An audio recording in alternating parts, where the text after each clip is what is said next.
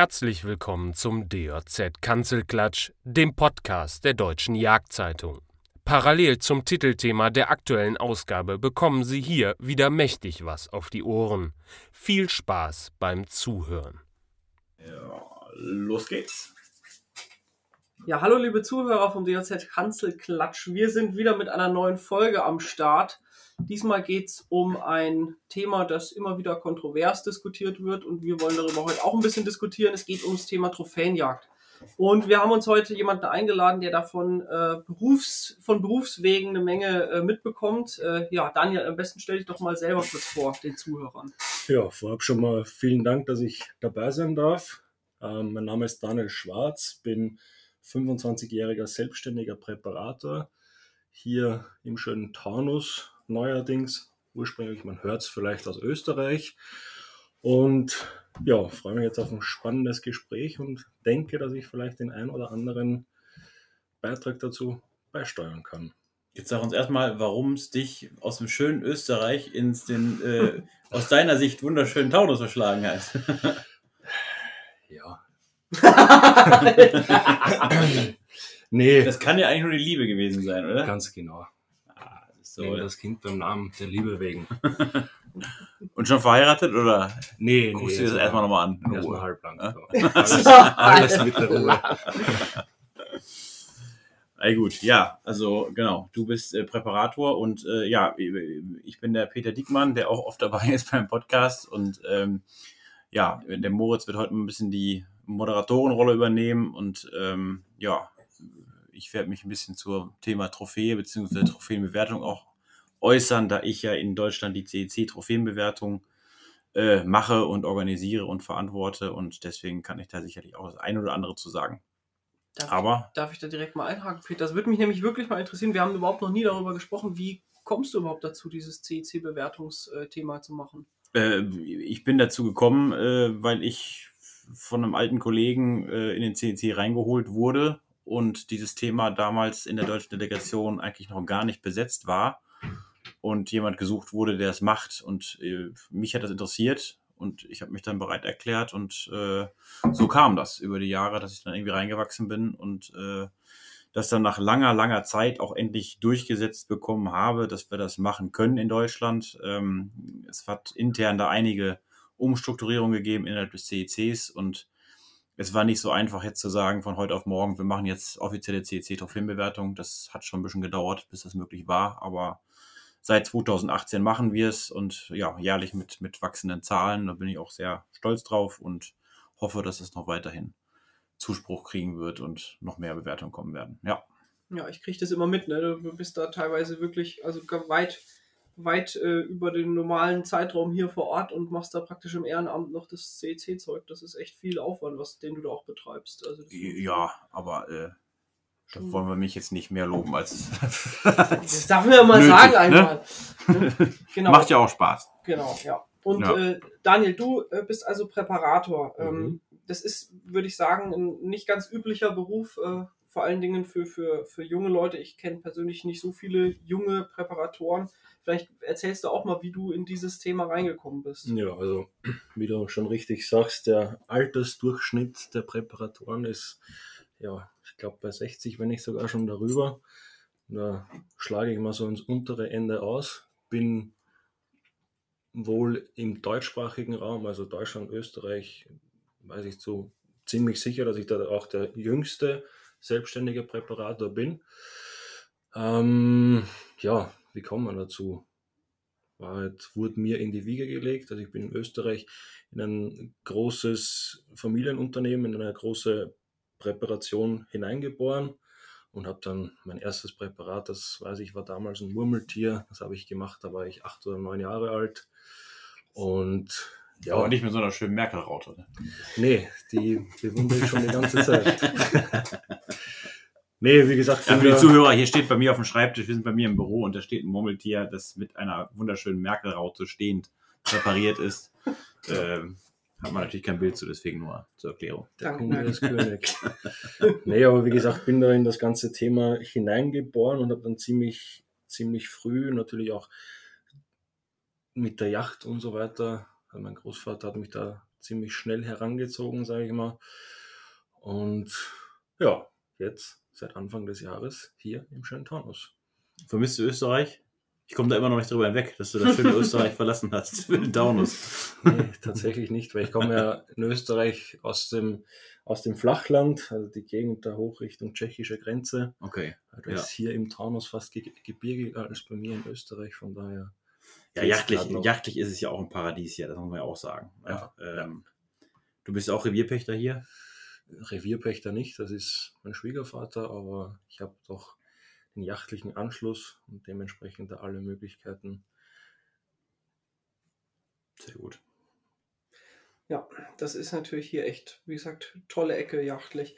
Ähm, vielleicht, dass wir mal kurz über das Thema Trophäenjagd im Allgemeinen sprechen. Es ist ja, äh, ja, es ist ein Thema, das vor allen Dingen auch in der nicht jagenden Bevölkerung immer wieder so kontrovers äh, wahrgenommen wird. Wie, wie, ist, wie, ist, wie seht ihr das? Also Wie, was, was heißt überhaupt Trophäenjagd für euch und äh, ähm, wo, was ist der Punkt, an dem sich die Leute immer reiben, Peter? Also ich sag mal so, das ist ähm, der Fehler besteht vielleicht darin, dass die Leute es runterbrechen, also alleinig auf dieses, äh, dieses Thema, dass die Leute eben nur jagen gehen, um ausschließlich um, um Trophäen zu erbeuten und die sich an die Wände zu hängen. Und ähm, das ist es ja nicht alles. Ne? Ich, ich sage immer, Jagd ist ja viel mehr als, als auch das Schießen. Ja, das ist ja genau das Gleiche. Tiere töten es ist ein anderer Aspekt, wo die Leute es gern drauf runterbrechen. Und im Endeffekt, wenn man das mal so zeitlich summiert, äh, dieser winzige Sekundenbruchteil, äh, Moment, wo man ein Tier dann tötet mit dem Schuss, ähm, das ist ja ein Bruchteil dessen, was man insgesamt jachtlich so an Zeit aufwendet für, für Ansitz, für, für, äh, für Informationen, die man über, über Jagd sammelt, über Austausch, über alles Mögliche, ja. Ähm, und das ist bei der Trophäe genau dasselbe. Natürlich gibt es Jäger, die ausschließlich das im Blick haben, ja, reine Trophäenjäger sind ähm, und äh, selbst gar kein Kahlwild jagen, kein, keine Füchse jagen, äh, darauf komplett verzichten aufs weibliche Wild, weil sie einfach nur immer nur dieses männliche Wild und davon möglichst die stärksten Trophäen haben wollen. Äh, aus welchen Gründen auch immer. Ähm, aber ich meine, Menschen sind vielfältig und genauso sind die Beweggründe vielfältig.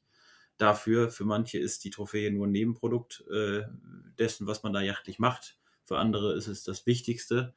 Ähm, ich persönlich habe die Erfahrung, dass es ganz wenige Jäger wirklich sind von der großen Masse an Jägern, denen das jetzt wirklich ausschließlich, also die, wo das der ausschließliche Beweggrund ist, zur Jagd zu gehen. Es gibt welche, zweifelsohne, aber es sind die wenigsten, denke ich. Wie siehst du das, Daniel?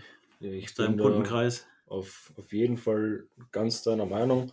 Und wie gesagt, ich kriege das ja auch aus erster Hand mit, weil im Endeffekt lebe ich ja von der Trophäenjacht. Kann man nicht, nicht anders sagen. Aber ich hatte jetzt zum Beispiel auch letztes Jahr hatte ich ein Rotwild-Alttier zum Präparieren gekriegt. Das war um 15, 16 Jahre alt, hat ein richtig schneeweißes Haupt gehabt. Hm. Und der Kunde hatte da so einen Spaß dran, so ein altes, nicht führendes Tier zu erlegen. Und Mhm. noch dazu mit der interessanten Färbung, dass er gesagt hat, hier, das möchte ich präpariert haben. Das war so ein packendes, greifendes Erlebnis. Also ein Ganzkörperpräparat? Oder Nee, nur ein Kopf-Schulter-Präparat, Ja. aber Ja. und wenn man jetzt dann mal zurückkommt aufs Thema Trophäenjacht an sich und vor allem was die, die Nicht-Bevölkerer, nicht jagende Bevölkerung, woran sie, die sich da stört, ist meiner Meinung nach, spielt ein großer Faktor, sind halt die sozialen Medien. Ja, eben der typische Trophäenjäger, wie er immer projiziert wird, ein weißer Mann, 100 Kilo plus, der sich da lachend hinter seine Trophäe setzt und dann ein Bild davon machen lässt. Ist natürlich mit so einen Bildern immer schwierig, aber was ich halt da auch mitkriege, wenn man jetzt, keine Ahnung, ein Kunde von mir war in Kirgisien zur Steinbockjacht, ob der Steinbock jetzt einen Meter Hornlänge hat oder einen Meter 30, ist dem in 99% der Fällen ist ihm das Hm. völlig egal. Da geht es ums Erlebnis, da im November bei minus 20 Grad auf dem Pferderücken durchs Pamirgebirge zu reiten oder durchs Tienschangebirge und einfach dieses Erlebnis zu haben. Hm. Dann eben, natürlich kommt man dann mit einer Trophäe nach Hause, aber die Trophäe ist ja im Prinzip eine Erinnerung an das Erlebte. Hm. Ja, weil man kann ja auch sagen, also das geht ja auch einfacher, ja. Wenn es nur mit Trophäe geht, dann könnte man auch sagen, man fliegt nach Bischkek und äh, kauft sich da eine von diesen Steinbock-Trophäen, die irgendwo angeboten werden auf dem Markt, Mhm. äh, fährt dann nach Hause und äh, erzählt da die heroische Erleger-Story. Ähm, also wenn man es wirklich, wirklich machen möchte und wirklich macht, dann hat man natürlich primär Interesse daran, an diesem Erlebnis, wie du es sagst, und nicht an der. Trophäe. Die Trophäe ist dann natürlich die Erinnerung und äh, das kann ja jeder auf seine Art und Weise zelebrieren, sage ich mal, aber ähm, letzten Endes ist es, glaube ich, auch so, dass fremde Leute sich, sich äh, im Großen und Ganzen am wenigsten oder wenig für die Trophäen von Freunden, von Bekannten interessieren, auch Mitjäger. Mhm. Äh, meistens ist es ja doch für einen selbst, für die Erinnerung. Und ähm, ich denke da auch spontan an einen Menschen, was auch der absoluter Trophäenjäger ist und der auch mir gerne immer seine Trophäen zeigen möchte, ähm, wo ich aber ehrlich gesagt relativ wenig Interesse daran habe, muss ich ganz ehrlich sagen. Ich habe großes Interesse daran, Trophäen zu bewerten, Mhm. ähm, weil ich, ich, kann gar nicht, ich kann gar nicht mal sagen, warum. Ich finde das wirklich interessant zu sagen, so, wo steht denn jetzt dieser Bock? Ja, ist es eine Goldmedaille? Ist es nur eine Silbermedaille? Ähm, kommt er überhaupt nicht in den Medaillenrang? Es macht mir irgendwie Freude und Spaß und äh, macht vor allem auch Spaß zu sehen, wenn die Leute sich freuen. Was äh, natürlich ein bisschen unangenehm immer ist, so bei der Trophäenbewertung, wenn du einen hast, wo du merkst, so der, für den zählt nur Gold. Ne? Und äh, der freut sich dann auch nicht mal über eine Bronze- und Silbermedaille, kommt sehr selten vor, aber kommt schon mal vor. Mhm. Und dann denke ich mir auch, mein Gott, das ist doch nicht alles. Natürlich ist das schön, es ist so das i-Tüpfelchen, sage ich mal, aber letzten Endes äh, soll man sich doch auch so über eine Trophäe freuen können und nicht nur, wenn es eine Goldmedaille ist, ja? Ja. oder überhaupt eine Medaille. Ja. Ne? Ja. Ja gut, also das ist ja mit, mit diesen, ihr habt es ja gerade beide schon selber gesagt, es geht ja bei der Trophäe, sagt man ja immer, es geht dann darum, dass man eine Erinnerung hat an das Erlebnis, was man erlebt hat. Ne? Aber es ist ja schon so, meistens freut man sich über eine starke Trophäe doch ein bisschen mehr als über eine schwächere Trophäe. Ne? Also wenn ich einen starken Bock schieße, dann Mhm. gefällt mir die Trophäe schon besser als die von irgendeinem Abschussbock. Findet ihr das, findet ihr das in Ordnung? Auch, auch unter dem Gesichtspunkt, dass man sagt, das ist für mich eine Erinnerung?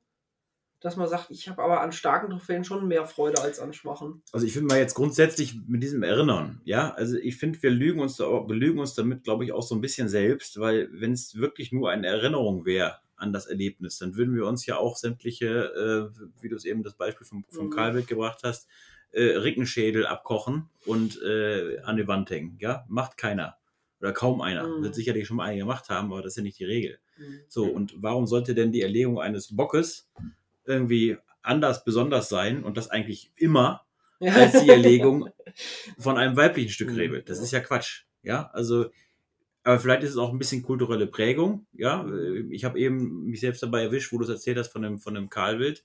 Äh, ein, ein 15-jähriges Alttier, das dann mit Kopfschulterpräparat an der Wand hängt. Da dachte ich mir, oh Gott, oh Gott, wie sieht das denn aus? Das ist total befremdlich. Ja, aber einfach, weil es wahrscheinlich kulturell wir so geprägt sind, dass es ungewöhnlich ist.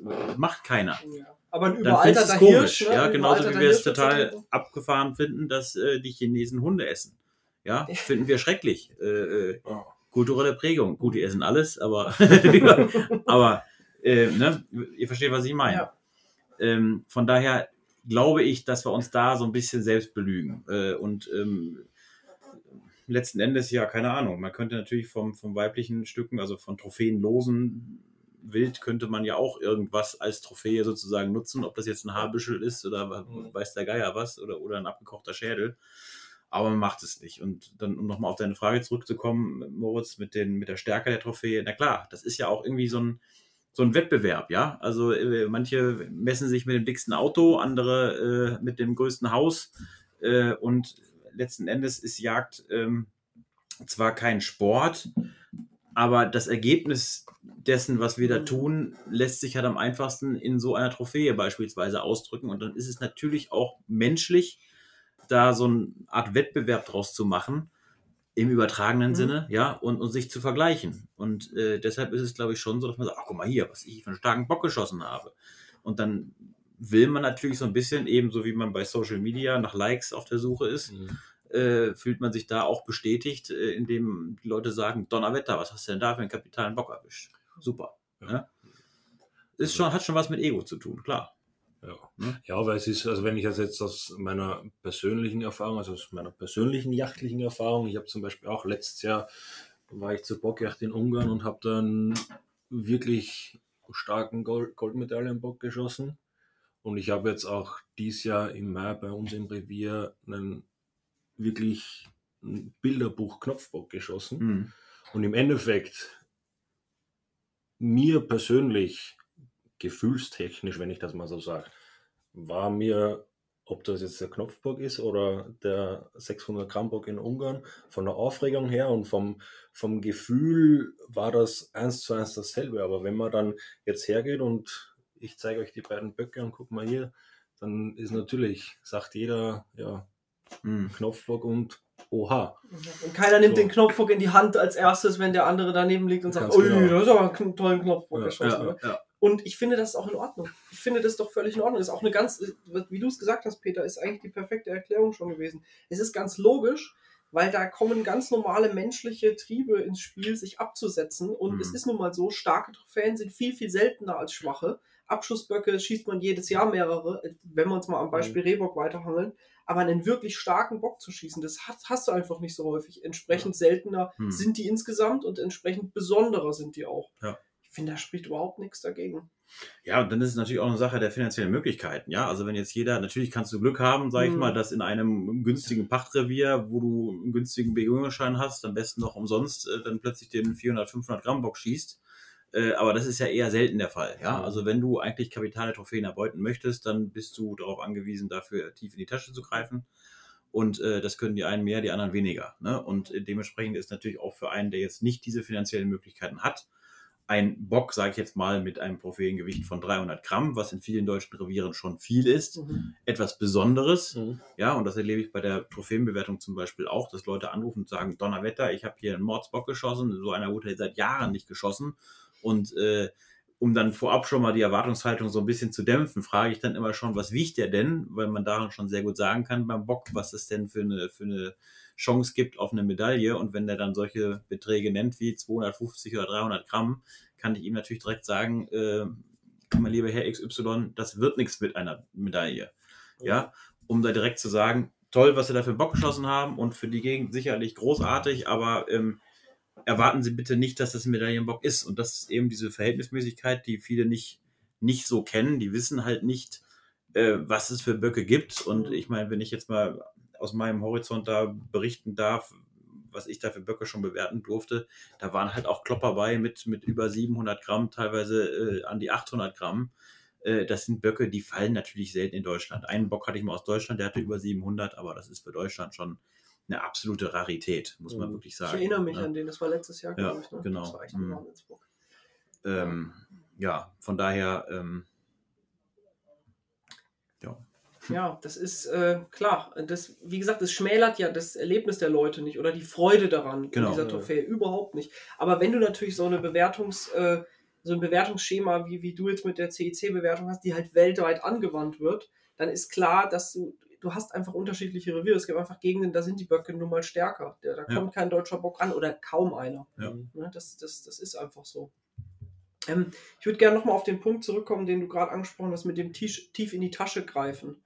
Ähm, das ist ja auch so ein Punkt, an dem sich Leute gerne reiben, dass, ähm, dass Jäger bereit sind, sehr viel Geld auszugeben, um irgendwo anders hinzufahren, um dann ein oder zwei Stück Wild zu erlegen. Hm. Ähm, wie die Jäger argumentieren dann gerne darüber, damit, dass äh, dort meistens der Bevölkerung vor Ort geholfen wird. Ähm, und ich äh, wundere mich immer wieder, dass, dass, das, dass dieses Thema eigentlich in der Öffentlichkeit nicht so wahrgenommen wird.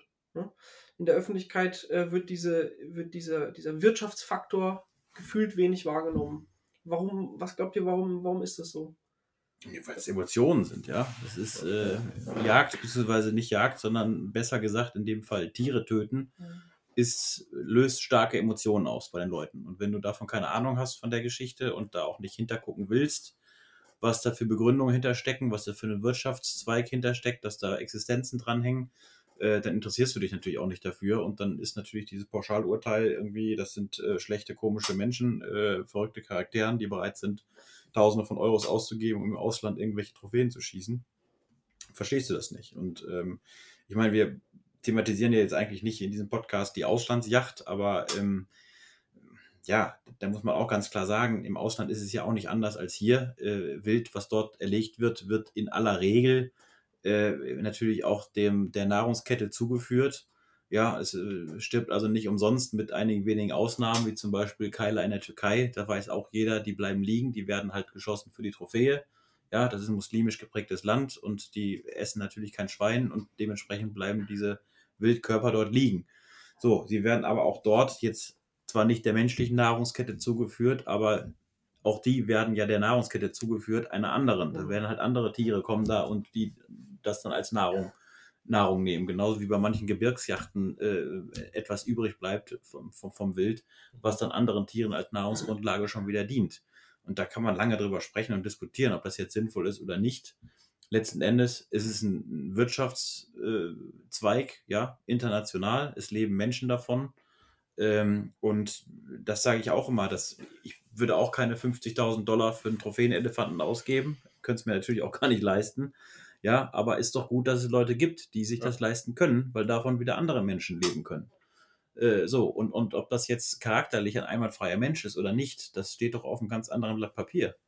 Hat doch damit nichts ne? zu tun. Hat damit überhaupt nichts überhaupt. zu tun, ganz genau. Und das ist immer, immer so diese Gefahr, genauso wie Daniel das eben sagte, mit diesem äh, 100 Kilo plus Menschen, der sich hinter einer Trophäe äh, äh, platziert. Es kommt halt diese menschliche Empfindung mit da rein. Empfinde ich diesen Menschen als, als sympathisch oder nicht? Mhm.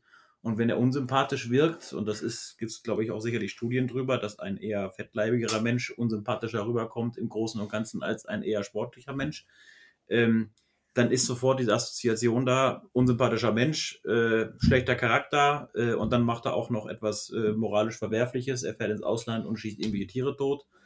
Ähm, so schnell funktioniert das halt. Und das sind halt diese Emotionen, ja, weswegen dann solche Urteile entstehen, ja, weswegen, das, weswegen die Leute das äh, verwerflich finden, wenn, wenn Menschen sowas machen und dafür auch noch Geld ausgeben. Ja. ja. Und wenn man jetzt mal natürlich Afrika ist, wie immer, wenn es um Trophäenjacht geht, ist ja, ist ja Afrika das pulsierende Thema Nummer eins. Aber wenn man jetzt mal Erfolgsgeschichten ansieht, wie beispielsweise der Markor in Tadschikistan, hm.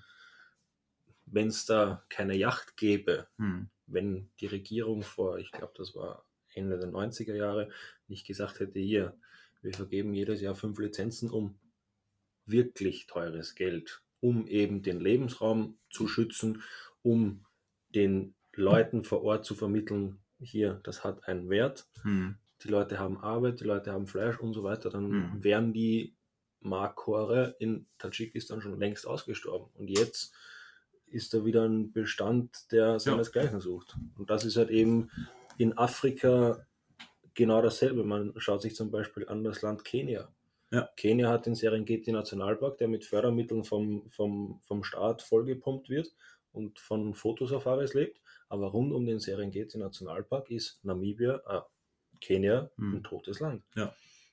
Vielleicht noch kurz zur Erklärung. Also Kenia hat die Jagd 1977 verboten.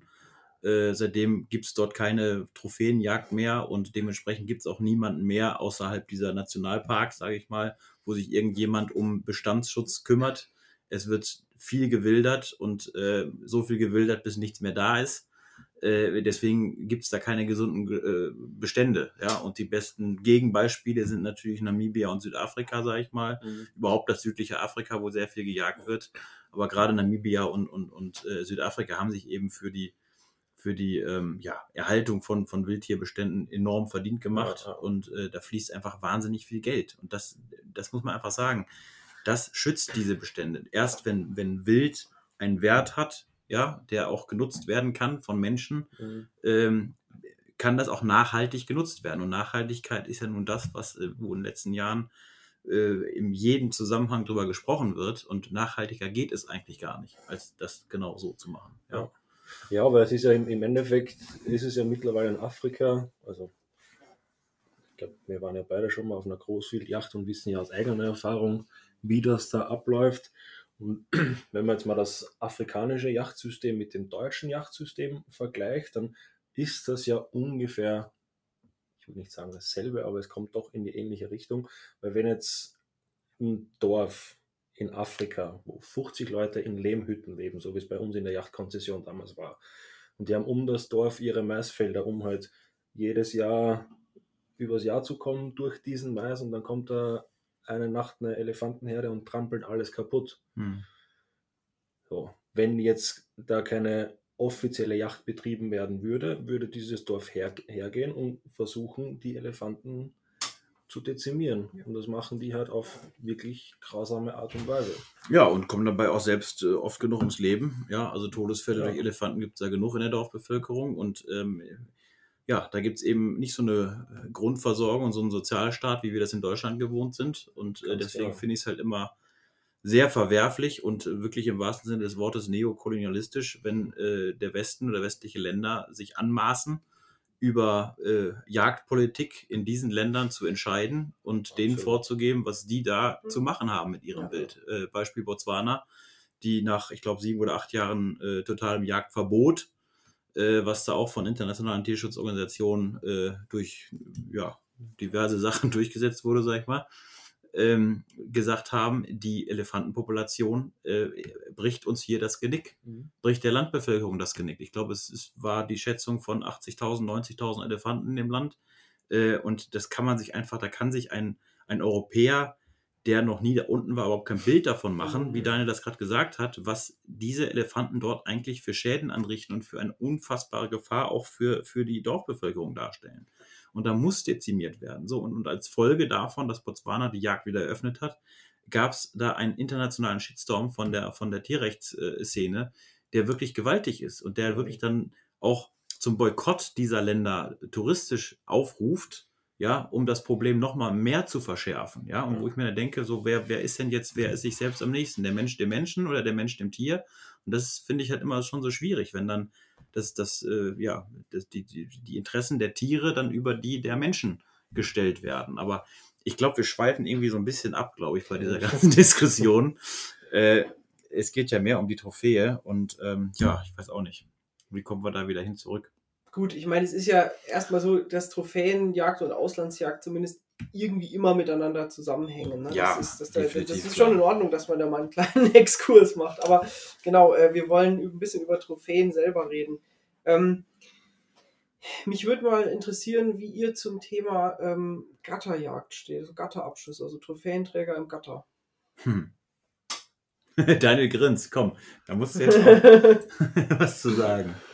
Da muss ich was zu sagen. Also gut, ich habe das natürlich in Österreich, weil es ja in Österreich die Gatterjacht als solches noch erlaubt ist, natürlich dementsprechend mehr mitbekommen. Also wir haben auch im, im familiären Unter Unternehmen zu Hause ähm, auch davon profitiert, weil meine Großeltern haben mit den, mit den großen Yachtvermittlern in Österreich, die halt eben diese Gatterjachten verkauft haben, ähm, zusammengearbeitet für Amerikaner, Russen, Spanier, was auch immer. Ja, man hat das mal mitgekriegt. Ich war selbst auch mal mit einem Kunden da und habe das mitgemacht. Also ich war da, um eben dann die Trophäen zu versorgen, das abzuziehen, dass das alles für die Präparation dann wieder läuft. Ja, meins ist es nicht. Hm. Das sage ich ganz offen und ehrlich, so wie es ist. Vor allem, wenn man dann mal das Thema noch intensiver mitkriegt, wie es dann wirklich läuft.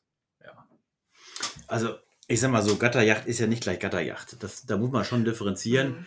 äh, weil es gibt nur wirklich Kleinstgatter äh, und ich habe äh, im Rahmen meiner, meiner Auslandsreisen, die ich schon machen durfte, äh, aufgrund meines Jobs, den ich hier mache, äh, auch schon diverses erlebt. Ja, Mhm. da kann man positiv berichten von Namibia beispielsweise, wo Gatter dann mit 15.000 bis 25.000 Hektar Größe äh, eine Größe haben, wo man sagt, irgendwie, das ist total in Ordnung. Äh, ich kann aber auch von einem Negativbeispiel berichten, äh, wo wir an einem Gatter gejagt haben, wo ich die genaue Größe nicht kannte. Sie wurde uns, glaube ich, mit boah, muss jetzt schwer überlegen, mit 200 Hektar oder sowas äh, vorher äh, angekündigt. Ich habe dann aber im Nachhinein erfahren, dass es doch deutlich kleiner war und das Mhm. War auch eigentlich das, was ich da mir bei dachte, als ich das Mhm. da gesehen habe. Und das war einfach, das hatte einfach nichts mehr mit Jagd zu tun. Da muss man Ja. ganz klar sagen, das macht doch keinen Spaß. Äh, was heißt Spaß? Das ist einfach, da müssen wir eigentlich sagen, Leute, äh, macht das ohne mich, ich trinke ein Bier und ähm, Ja. äh, lass mich in Ruhe. Ne? Gut, vielleicht war dahingehend jetzt rein nur Österreich als Beispiel zu nehmen auch nicht der richtige Ansatz, weil wie du richtig sagst, Namibia ein Großgatter mit 15.000, 20.000 Hektar Hm. Ist nochmal was anderes. Und es gibt auch, ich kenne in Österreich ja mehrere Yachtgatter, zwischen 100 und 1000 Hektar. Mhm. So, wenn du eine Drückjagd machst in einem 1000 Hektar Gatter, wo halt gut, man weiß, da sind 400 Stück Schwarzwild drin, auf 1000 Hektar, da haben die auch Möglichkeiten und mit den Jahren auch die Erfahrung, wo sie durchkommen, ohne beschossen zu werden, um das Mhm. jetzt mal so salopp auszudrücken. Da ist das schon auch nochmal was anderes. So in einem 100 Hektar Gatter, wo dieselbe Stückzahl drin ist, da ist halt ein reines, ja, Ja, ja, klar. also Aber genauso gut könnte man jetzt auch eine Drückjagd kritisieren, wo äh, die hermetisch abgeriegelt ist mit Schützenketten, äh, wo Wild eigentlich nirgendwo durchkommen kann, unbeschossen. Äh, das könnte man dann auch verurteilen. Es ist halt immer die Frage, was, was ich viel wichtiger finde, ist, dass, dass darauf geachtet wird, dass dort weitgerecht gejagt wird einfach, ja. Äh, tierschutzgerechtes Jagen, weil letzten Endes jedes Tier wird irgendwo geboren und wird irgendwo dann wird es sterben. Ob jetzt Mhm. durch eine Kugel oder durch Krankheit oder durch irgendeinen Beutegreifer. Ähm, alles, was geboren wird, muss sterben. Und ich sag mal so, wenn das, äh, wenn das klinisch abläuft, sage ich mal, wenn das, wenn das fair abläuft, ja, und äh, unter Tierschutzaspekten, dann finde ich es gar nicht mal so verwerflich. Ich persönlich habe da auch wenig Spaß dran, an so, zumindest an Kleinstgattern, sage ich mal, wo teilweise, das, das, da werden ja wirklich Blüten getrieben, ja. Es gibt ja wirklich Kleinstgatter, wo hochgemästete Hirsche, ja, äh, freigelassen werden oder, oder da präsentiert werden und dann exekutiert werden, kann man wirklich nicht anders sagen. Das ist natürlich, also das finde ich auch verwerflich, wie fast jeder. Ja, es gibt ja wirklich wenige Leute, äh, die davon Gebrauch machen und denen das wirklich auch Spaß macht, dort dann irgendwelche Rekordtrophäen zu erbeuten. Mhm. Ne? Ähm, kann ich auch überhaupt nicht nachvollziehen. Ähm, aber jetzt mal grundsätzlich das Gatter so zu verteufeln, halte ich auch für Quatsch, weil es gibt ja beispielsweise auch Reviere hier in komplett zersiedelten Gebieten, die äh, an drei Seiten von Autobahnen umgeben sind, ja, wo du auf einer Fläche von 20 Hektar äh, jagen kannst, wo das Wild keine Chance hat, lebend rauszukommen, ohne vom Auto überfahren zu werden. Oder auf einer Nordseeinsel, äh, einer von den kleinen Inseln, wo es auch irgendwie einen begrenzten Fluchtraum gibt. So ein Kaninchen hüpft ja nicht in, in die Nordsee und versucht sie irgendwie zu retten. Äh, ne, das muss man irgendwie ein bisschen, ein bisschen abwägen, finde ich. Ähm, und es ist ganz, ganz schwierig, da eine klare Grenze zu ziehen. Ja, also es, man muss gucken, wie wird dort gejagt und das ist eben auch Beispiel Südafrika äh, ein schönes Beispiel, weil es da eben auch Jagden gibt oder Farmen gibt, die unter ganz bestimmten Aspekten dort nur jagen, beispielsweise nicht vom Auto aus schießen. So, und da gibt es andere Farmen, bei denen ist es völlig normal, dass da vom Auto ausgeschossen wird. Und das ist etwas, wo ich auch sage, ja, das ist doch keine Yacht. Ne? Nee. Das ist, das ist äh, Schießkino auf lebendes Wild und äh, das muss nicht sein. Ne? Man soll sich schon körperlich da auch so ein bisschen das als Herausforderung sehen, dann da eine Trophäe zu erbeuten. Und da sind wir dann genau bei diesem Thema, was wir zu Beginn gesagt haben, dass die Trophäe halt trotzdem, egal ob die jetzt stark, schwach, wie auch immer, halt immer in, in Verbindung mit dem Jagderlebnis steht. Ne? Mhm. Also wenn man sich die Trophäe an der Wand anguckt, dann denkt man im besten Fall darüber nach, was da passiert ist. Und wenn du natürlich weißt, du bist da mit dem Auto rumgefahren, hast die vom Auto weggeklotzt, dann ist es natürlich, ne, ist es irgendwie so eine Sache. Mhm. Ähm, vielleicht mal ganz kurz, Daniel, zum Thema Trophäe selber. Mich würde mal interessieren, was ist denn so, was sind die, was sind die Lieblingstrophäen der, der deutschen Jäger? Also was sind die Sachen, die bei dir am meisten angefragt werden? Also am häufigsten geschossen ist klar, wird das Rehwild. Ganz klar. Was die Präparation angeht, also was sich Leute oder Jäger am ehesten präparieren lassen wollen, jetzt hier bei uns in Deutschland, ist tatsächlich ein Muffel. Okay. Also Muffel, ich hatte jetzt auch. Also du sprichst dann von Kopf-Schulter-Präparaten. Ja, ne? ja, also das ist ja dann, ich denke mal, Präparator macht natürlich auch Rehböcke abkochen. Ja, das ist jetzt sicher nicht das Liebste. Äh, ihr seid ja auch so ein Stück weit Künstler, sage ich mal, ja. Und äh, da ist natürlich dann ein höherer Anspruch und, und äh, für euch auch schöner, ein Kopf-Schulter-Präparat zu machen, was gut aussieht, als jetzt ein äh, Schädel einfach nur abzukochen.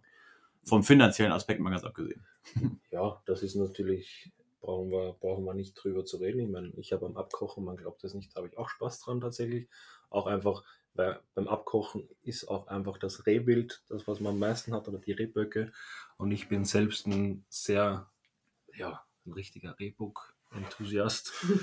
Und wenn ich dann da aus den verschiedensten Revieren die verschiedensten Böcke bei mir zum Abkochen habe und mich dann ja, damit auseinandersetzen kann, habe ich auch meinen Spaß daran.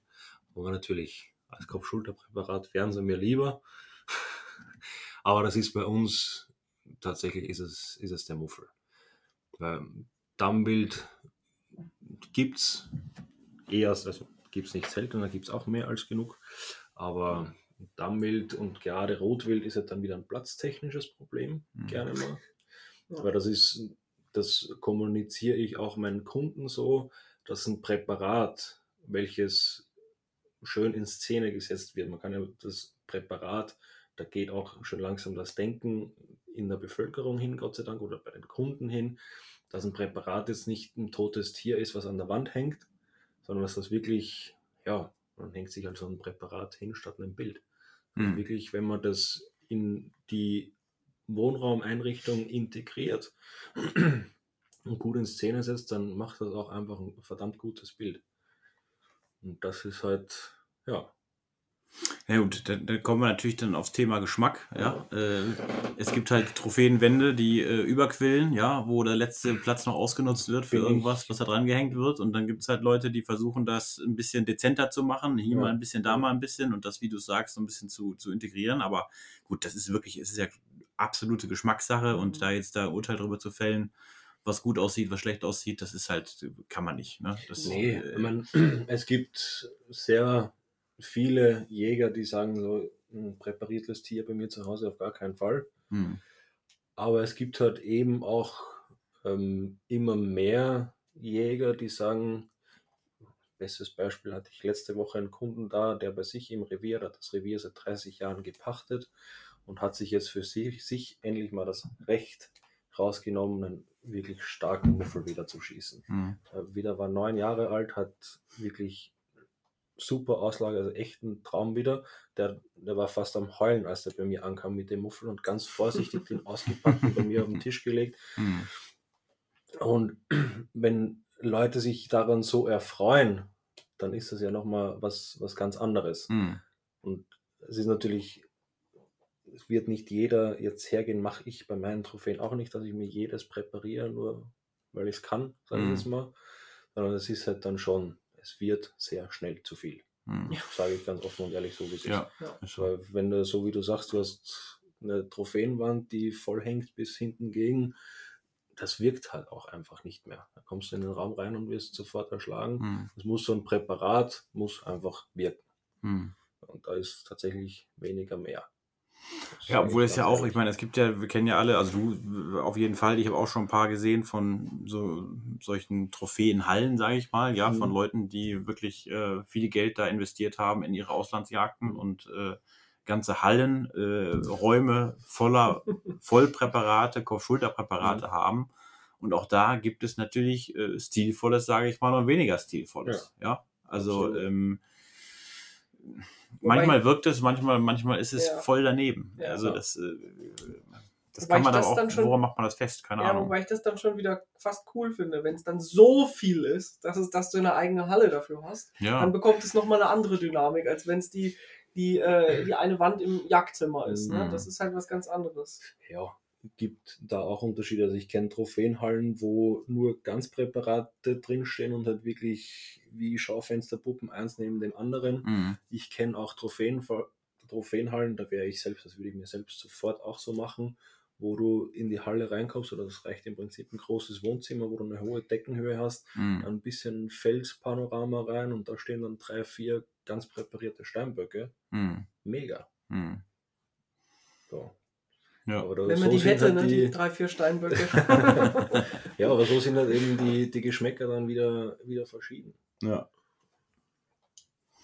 Ja, aber ich, ich glaube, es ist halt wirklich viel mit diesem, ähm, hängt auch viel zusammen mit dieser Debatte, irgendwie findest du einen Menschen sympathisch oder nicht. Ja, also wenn, es gibt halt auch viele unsympathische Menschen, die so viel Geld haben, dass sie sich wirklich die Wände dermaßen vollschießen können mit Top-Trophäen. Mhm dass das dann einen negativen Touch bekommt. Und da gibt es genau solche Beispiele, wie du ihn eben genannt hast. Ein Mann, der sich selbst dann mal nach keine Ahnung wie vielen Jahren das Recht rausgenommen hat, selber mal eine reife Trophäe zu erbeuten und dabei sehr emotional ist, ja.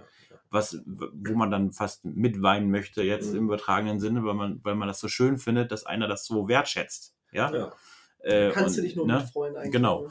Und da ist eben nicht, da spielt eben nicht die Stärke der Trophäe die große Rolle, sondern äh, alles, was damit zusammenhängt. Dieser, dieser jahrelange Weg dahin, Mhm. diese eine Trophäe da mal zu erbeuten und sich dann äh, an die Wand zu hängen. Und der guckt da wahrscheinlich jeden Tag drauf und, und freut sich da jedes Mal wieder ein Pin im Po, äh, was, was er da eigentlich mit, mit dran gehegt hat. Ne? Da muss ich für mich auch klar sagen, also ich als, als Präparator, ich habe das natürlich auch sehr, sehr gern, wenn man für seine Arbeit auch Wertschätzung kriegt natürlich. Hm.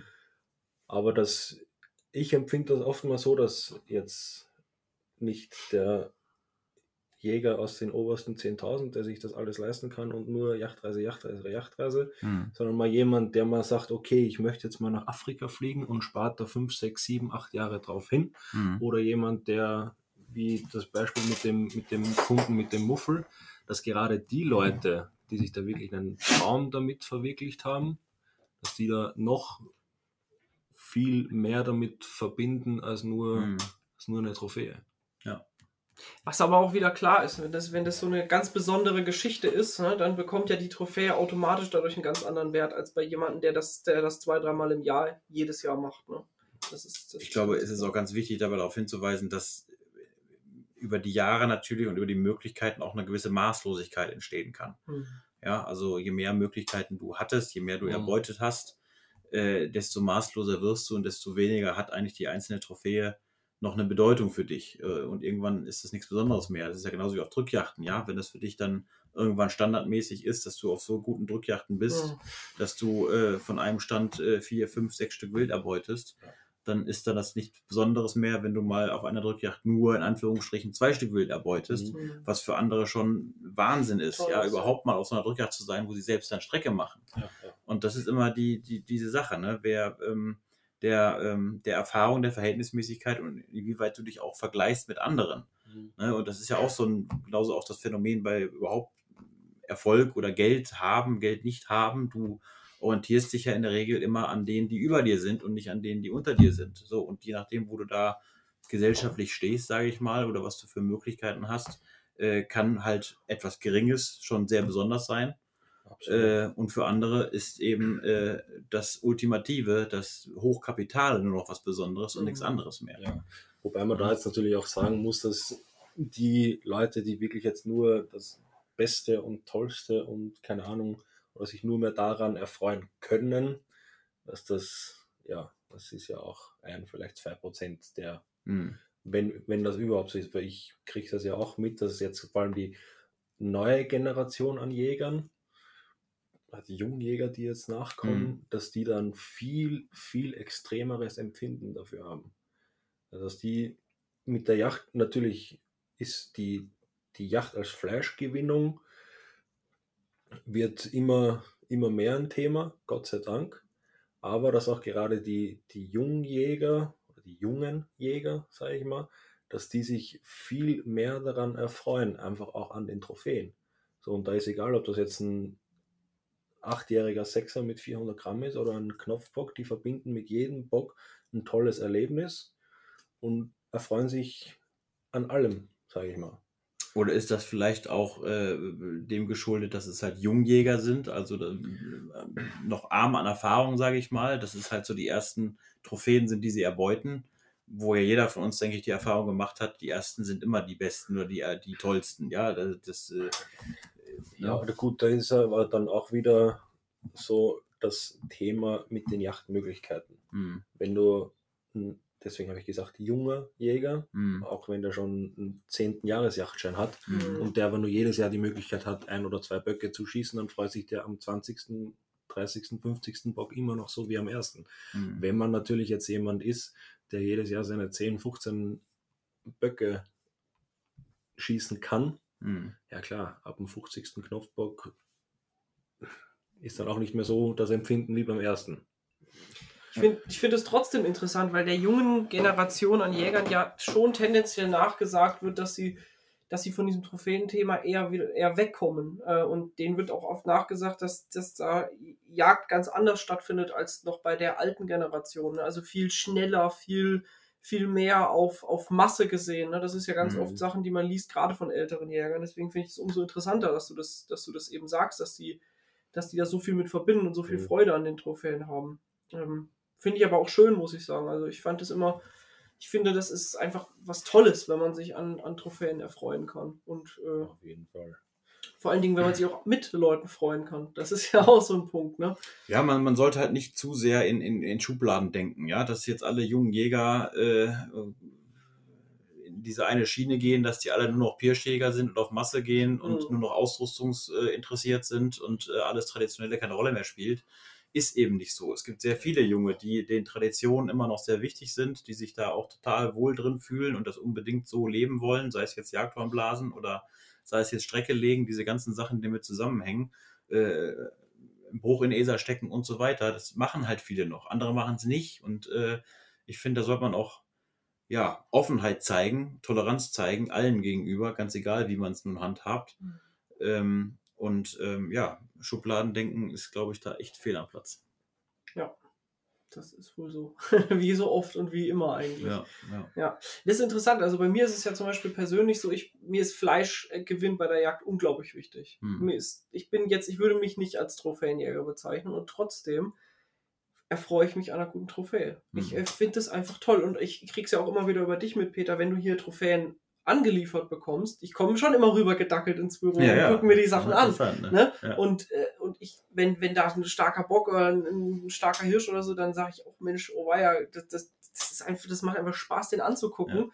Ähm, das, das hat schon die Faszination und auch auf mich als, wie gesagt, Stück weit Fleischjäger, diese Faszination, Trophäe ist nicht ganz weg bei mir. Ja. Definitiv nicht. Und das ist, äh, aber finde ich, ein schöner Aspekt auch der Jagd. Also Darf selbst ein ehemaliger Kollege, der das, äh, der wirklich bekennender Nicht-Trophäenjäger ist und äh, äh, äh, wirklich da eigentlich gar nichts mit anfangen kann, selbst der hat dann ab und an mal geguckt ja, und konnte sich dann von der einen oder anderen Trophäe auch irgendwie begeistern lassen, sag ich mal. Ne? Ja. Ja, und das ist auch, das ist auch, wäre auch schade, wenn uns das verloren geht. Definitiv, Mhm. finde Mhm. ich. Weil es ist nun mal so, wir, wir jagen halt auch auf Trophäenträger. Ja, Und genau. es ist eben, es ist ein ganz, ganz zentraler Teil unserer Jagdkultur, die Trophäen miteinander zu vergleichen. Das muss ja nicht wertend sein. Man muss ja, Ja. nicht deswegen sagen, ich bin besser, weil ich habe den stärkeren Bock. Darum geht es ja. Ja. überhaupt nicht. Aber einfach dieses Ding zu gucken, wie kann ein Bock aussehen, wie Mhm. kann ein Hirsch aussehen, wie, Genau. das, ist, das Mhm. ist einfach spannend. Ja, und man muss als Fazit einfach sagen, es ist überhaupt nichts Verwerfliches. Nee. Ja, und das ist Nee. immer, glaube ich, so, dass dieses Ding, dass viele sich irgendwie so direkt in diese Verteidigungsposition Ja. begeben, so nach dem Motto, nein, doch, Trophäenjagd da habe ich nichts mit zu tun, ich Mhm. bin kein Trophäenjäger. Äh, was völlig falsch ist, ja, weil, weil wir können, das ist genauso wie diese Flucht in, in diese alten äh, äh, Öffentlichkeitsarbeitsregeln der Jäger zu sagen, ich schieße nur krankes und altes Wild und äh, äh, am besten nur krankes Wild, ja, das ist doch Quatsch. Es ist nicht wahr und es ist Quatsch und wir müssen auch nicht so einen Blödsinn erzählen. Wir dürfen erzählen, dass wir gerne Trophäen äh, erbeuten. Warum denn nicht? Weil die. Trophäe, die wir erbeuten, das ist ein Nebenprodukt. Ja, für manche ist es wichtiger, für andere weniger wichtig, aber äh, in erster Linie wird da äh, wild erbeutet, um den Bestand zu reduzieren, was notwendig ist. Dieses Fleisch wird der Nahrungskette zugeführt. Äh, so, und das, das, die Trophäe ist ein Nebenprodukt. Ist völlig in Ordnung. Es ist auch völlig in Ordnung, sich das an die Wand zu hängen äh, und zu vergleichen. Und ähm, wie gesagt, ich habe es, glaube ich, schon mehrfach gesagt, ähm, das steht und fällt mit dem Charakter desjenigen, der die erbeutet, wie das wahrgenommen wird von den Umstehenden, von, von der Öffentlichkeit. Ähm, wenn du einen sympathischen Menschen hast, dann wird das anders wahrgenommen als bei einem äh, ja, unsympathischen Menschen. Ist einfach so, ja. Und da spielt die Stärke auch keine Rolle. Und natürlich wird das negativer wahrgenommen, wenn es ein reiner Trophäenjäger ist, dem alles andere egal ist und der nur die dicksten Trophäen erbeuten möchte. Nur das sind wirklich, wie du es eben gesagt hast, Daniel, das ist ein Prozent vielleicht der Jäger. Wenn Äh, der überhaupt. Rest, Mhm, wenn wenn überhaupt, überhaupt, der Rest ist da anders und äh, insofern, ja, sollten wir fröhlich weiterhin unsere Trophäen erbeuten und die auch irgendwie zelebrieren. Ja, Warum nicht? Ja. Ja, und ich finde es auch auf jeden Fall, wenn es jetzt in eine, in eine öffentliche Diskussion oder wenn man jetzt auch mal in den sozialen Medien guckt, von wegen hier die bösen Trophäenjäger und dann distanziert man sich davon, wie du es gerade richtig gesagt hast, ist halt auch der falsche Ansatz, weil im Endeffekt, ich finde es, ich für mich persönlich, ist jetzt meine persönliche Meinung, ich finde es verwerflicher, einen Bock zu schießen und die Trophäe in die Tonne zu treten, um das mal so salopp auszudrücken, als sich den, die Trophäe wertschätzen, die Trophäe abkochen, schön aufs Brettchen machen und zu Hause an die Wand hängen. Finde ich es verwerflicher, für mich persönlich, den in die Tonne zu treten, als das so zu zelebrieren. Wo ich da sagen muss, das ist, glaube ich, auch so äh, kulturelle Prägung, ne? Weil man einfach, also gerade die traditionelle Form der Jagd, ähm, das hat er gerade beim Rehbock, ist eigentlich ein schönes Beispiel, total abgenommen. Also früher war es ja noch so, bis vor 20 Jahren, sage ich mal, oder 10, 20 Jahren, äh, gab es noch den roten Punkt, ja, da wurde dann noch äh, bei der Trophäenschau wurden noch äh, die Route rausgeholt, ja, und gesagt, das war ein Fehlabschuss. Das ist ja völlig aufgeweicht. Ja. Beim Rehwild gibt es ja keinen gibt es ja keine Regeln mehr, äh, wer was, wann, wie schießen darf. Äh, da gibt es keine Strafe mehr und gar nichts. Aber es hält sich halt natürlich wacker in den Köpfen der Leute, dass es einfach eine Wertschätzung ist, äh, dass man sagt, äh, wenn ich einen Bock erbeute, muss ich diese Trophäe auch dementsprechend wertschätzen und an die, an die Wand hängen. Ähm, ich weiß nicht, ob man das muss. Ich selbst sehe es auch so, äh, gebe ich dir recht, aber ich glaube, es ist auch okay, wenn Leute das anders sehen, weil also als Beispiel ist mal die, die, die äh, Jagdzeit auf, auf äh, Rehwild ist ja auch bei den Böcken verlängert worden in fast allen Bundesländern oder vielleicht schon allen, ich weiß es gar nicht, ich habe den Überblick nicht mehr. Aber es ist, äh, früher endete das am 15. Oktober, glaube ich, ne? Äh, so, und, und jetzt werden halt auch Kahlböcke erbeutet. So, mhm. da ist natürlich dann auch immer die Schimpferei groß über den Forst, der ja nur Interesse daran hat, möglichst das Rehwild zu reduzieren. Und dann schießen die die Böcke aus den Feldrevieren dann äh, tot, ja, als Kahlböcke und die dann im Sommer fehlen das ist total nachvollziehbar, dass Leute sich dann darüber aufregen, ja. Ähm, aber wildbiologisch, sage ich mal, ist es ja völlig irrelevant, ob jetzt dieser Bock mit oder ohne Trophäe geschossen wird. Hat überhaupt keine Relevanz. Ja. Ähm, das ist halt dann dieses Denken so, das ist aber eine schöne Trophäe und die hätte ich doch gerne erbeutet und es ist doch traurig, wenn dir jetzt einer als Karlbock da dieses, äh, dieses Stück Wild schießt und ja, man hätte, was hätte das für ein Bock werden können im nächsten Jahr? Mhm. Ja, ja, gut, da muss man jetzt vielleicht in meinem Fall auch dazu sagen, dass ich halt jachtlich geprägt oder jachtlich in Österreich geprägt wurde. Und in Österreich gibt es halt das Thema Trophäenschauen und Abschlussplan mit Altersklassen auch noch beim Rehwild.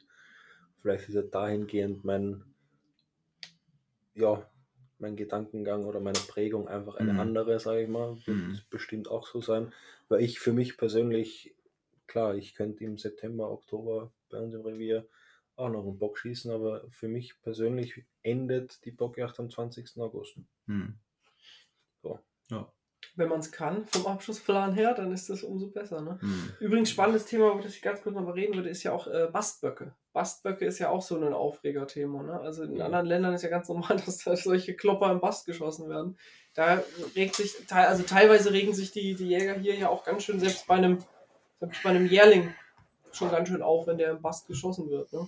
Ja, ich glaube, mehrjährige Böcke, das ist, glaube ich, jetzt nicht die Regel. Also was natürlich der Fall ist, dass im, äh, wie in Ungarn zum Beispiel und in England, wo im April schon die Böcke mhm. frei sind, dass da auch welche erbeutet werden, die noch ein bisschen Bastfetzen im Gehirn haben und die dann auch von der Färbung ein bisschen, bisschen langweiliger aussehen. Äh, da passiert das, aber ich glaube, mehrjährige Böcke als Bastböcke, das passiert relativ selten. Okay. Also das, das wird, also Jährlinge, klar, Jährlinge werden im Bast geschossen. Und äh, da gibt es ja nur verschiedene Möglichkeiten, die dann für die Wand zu präparieren. Entweder mit Bast oder komplett weiß gelassen oder dann Bast runter und noch angepinselt. Kannst du ja machen, wie du willst, ja, und halten, wie du möchtest. Ähm, aber ja. Ja. Ja, also wie du richtig sagst, dass ein mehrjähriger Bock mal im Bast geschossen wird, vor allem weil sie auch bei uns mit den Yachtzeiten ja. eher nicht geht. Ja. Ähm, aber ja, ich kann irgendwo nicht nachvollziehen, aber dass sich da die, die deutsche Jägerschaft daran ein Problem hat, wenn jetzt ein, irgendwo ein Bastbock oder so wie es jetzt gerade in, in Amerika passiert mit den Wapitis und so weiter, die sind ja auch alle noch im Bast. Ja. Dass unser eins da keinen Spaß dran hat, mag man nachvollziehen können. Mhm. Also ich würde es auch nicht wollen, irgendwie einen Basthirsch zu schießen. Mhm. Aber einen Perückenbock finden dann wieder alle klasse. ja. Ich nicht. Würde ich nie schießen. Finde ich viel zu hässlich. Aber da bin ich wahrscheinlich einer der wenigen, ja. Ähm, ja. ja. letzten Endes, äh, ich war zum Beispiel äh, mal mit 16 ein halbes Jahr in den USA und äh, auch in einer sehr ländlich geprägten Region. So, und da haben die Leute, das waren Fleischjäger. Es waren ausschließlich Fleischjäger. Da gab es Mhm. keine Trophäenjäger, ja. Die haben natürlich alle ihren Whitetail geschossen da, äh, äh, von denen jeder halt eine Lizenz pro Jahr bekommt. So, und dann hast du halt in den ganzen Vorgäten, hast du halt diese, diese Schädel da gesehen, die dann einfach so dahin geworfen werden und dann den Rest besorgt die Natur und die sind dann von der Sonne alle ausgebleicht, aber das ist ja keine, also spielt für die keine Rolle. Es liegt Mhm. dann da rum äh, und ja, ne, und äh, keine Ahnung, mit dem, mit dem Bast, ja klar, so, so Rentiere, die werden halt oft im Bast geschossen, äh, weil es einfach auch mit den Jagdzeiten zusammenhängt. Das sind halt sehr kurze Jagdzeiten, die ja teilweise bestehen und dann ist es halt oft so, dass die noch, dass die noch im Bast sind. Äh, aber gut, dann werden die auch vom Bast befreit und dann, wenn die daraus in einer Hütte gehängt werden, wie das da in Skandinavien und äh, in Nordamerika oft der Fall ist, dann bleichen die von der Sonne sowieso aus. Ob die dann vorher schon verfärbt waren äh, durchs Verfegen oder nicht, Mhm. spielt dann auch keine Rolle. Ne? Ja. Tja. Jetzt haben wir eine ganze Weile schon geredet. Ne? Ich glaube, wir sind schon fast bei einer, bei einer Stunde wieder. Wir sind schon was bei der Stunde, ja, hätte ich auch nicht gedacht. Ähm, Ja. Vielleicht mal an der Stelle, wer bis jetzt noch zugehört hat. Ähm, ja. äh, wir würden uns wahnsinnig darüber freuen, wenn ihr uns mal äh, zukommen lasst, was ihr über das Thema Trophäenjagd denkt. Wie wichtig sind euch Trophäen? Sind die euch überhaupt wichtig? Jagt ihr auf Trophäen oder sind es für euch unwichtige Nebenprodukte? Da freuen wir uns ganz extrem über Zuschriften. Ich habe zum Ende noch eine Frage an dich, Daniel. Was ist die, was ist die ungewöhnlichste Trophäe, die jemals ein Kunde zu dir gebracht hat zum Präparieren? Boah, der war gut. Ungewöhnlich im, im, im Sinne von, also ungewöhnlich. Für mich gibt es keine ungewöhnlichen Trophäen. Das mache ich eher fest am Seltenheitsgrad. Und das ist mit, mit Sicherheit ähm, eben ein Marco aus Tadschikistan. Ähm, aber das ungewöhnlichste Präparat, was ich bis jetzt gemacht habe, waren Silberrückengorilla. Oh. Also der war bei uns in Österreich in einem Zoo, ist da eines natürlichen Todes gestorben. Und der Zoodirektor hat mich dann gebeten, den für sein Museum, was da dem Zoo zugehörig ist, diesen Silberrückengorilla zu präparieren. Und das war bestimmt eine ziemlich einmalige Sache. Aber so jetzt, wenn es ein Kundenauftrag ist, wie gesagt, dann ist das ja Seltenheitsgrad. Da zählt ein Markor dazu, da zählt vielleicht mal ein Bongo dazu oder ein Lord Derby Eland. So die Sachen, die halt ungewöhnlich sind. Hm. Oder der Silberrücken, das fand ich eine coole Geschichte. Ja. Wunderbar.